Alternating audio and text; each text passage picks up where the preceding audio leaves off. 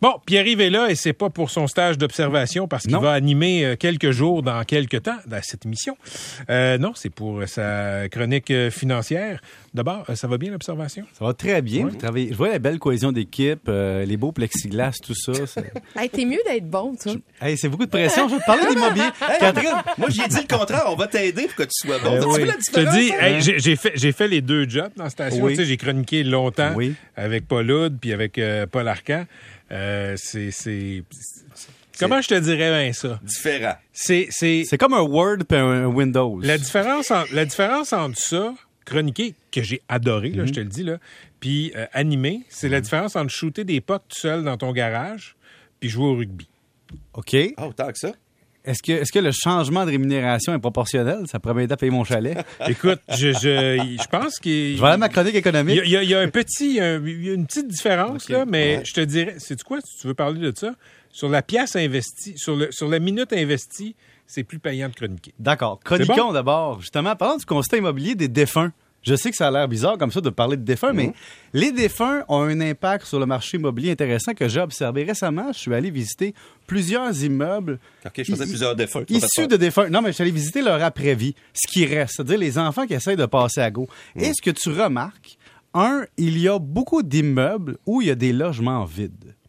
C'est-à-dire des défunts qui laissent des immeubles, par exemple des duplex, des triplex, des quintuplex inhabités.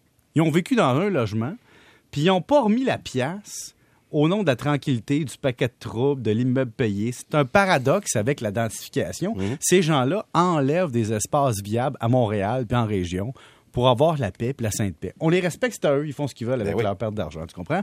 Mais quand tu regardes, par exemple, qu'à Trois-Rivières, ben, tu as une augmentation des gens qui vont vivre en jumelé, en rangée, en appartement par rapport à en maison unifamiliale, tu te dis, le futur est quoi? Ben, le futur est que on pourra plus figer les coûts dans le temps comme ils ont fait. Parce que si tu vis en condo, qu'est-ce qui arrive? faut que tu paies des frais de condo.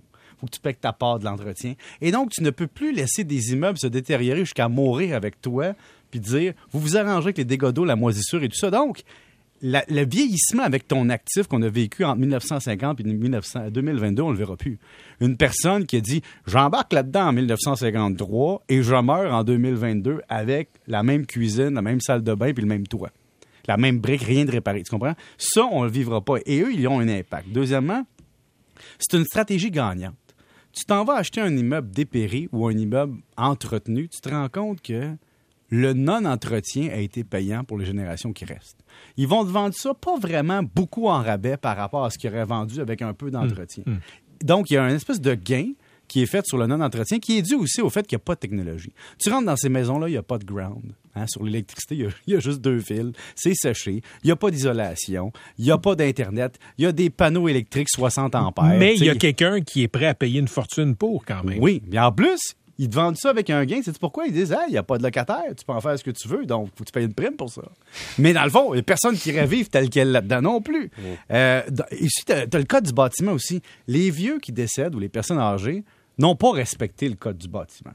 Parce que c'est une autre époque. c'est une autre époque. Puis quand ils il y font avait des. une période aussi, Pierre, où il n'y avait pas de code oui, du mais, oui, mais je sais, mais maintenant, maintenant qu'ils font des raboutages, mettons, ils vont te laisser des boîtes électriques cachées dans les murs. Ils vont rajouter un micro-ondes puis une sécheuse sur un mauvais circuit, tu comprends? Les rallonges de maisons en région Québec que vous voyez sur toutes les maisons, Ouais. là, ça c'est bruche que bruche, ça a été fait avec un beau-frère. En fait, bruche que bruche. Puis là, tu sais, ils ont pas enlevé la brique quand ils ont agrandi la maison. Ils ont percé un trou dans la brique puis ils ont laissé le vide d'air entre les deux. Moi, j'appelle ça les maisons que tu vois en dessous. là. Et ça, et ça, c'est ce que tu, on pourra pas faire. Mettons, Patrick, moi, toi, mettons qu'on dans le Québec d'aujourd'hui, Mm. mais il y aura des conduits de ventilation, il y aura de la climatisation, il y aura de la moisissure si l'eau rentre dans la maison. T'as pas juste à le laisser sécher. Et tout ça va avoir un impact sur le prix que nous, on va assumer. Donc, quand on vieillit puis qu'on voit le coût de l'immobilisation, on va payer des choses que les vieux d'aujourd'hui, excusez-moi, les personnes âgées, n'ont pas eu à payer.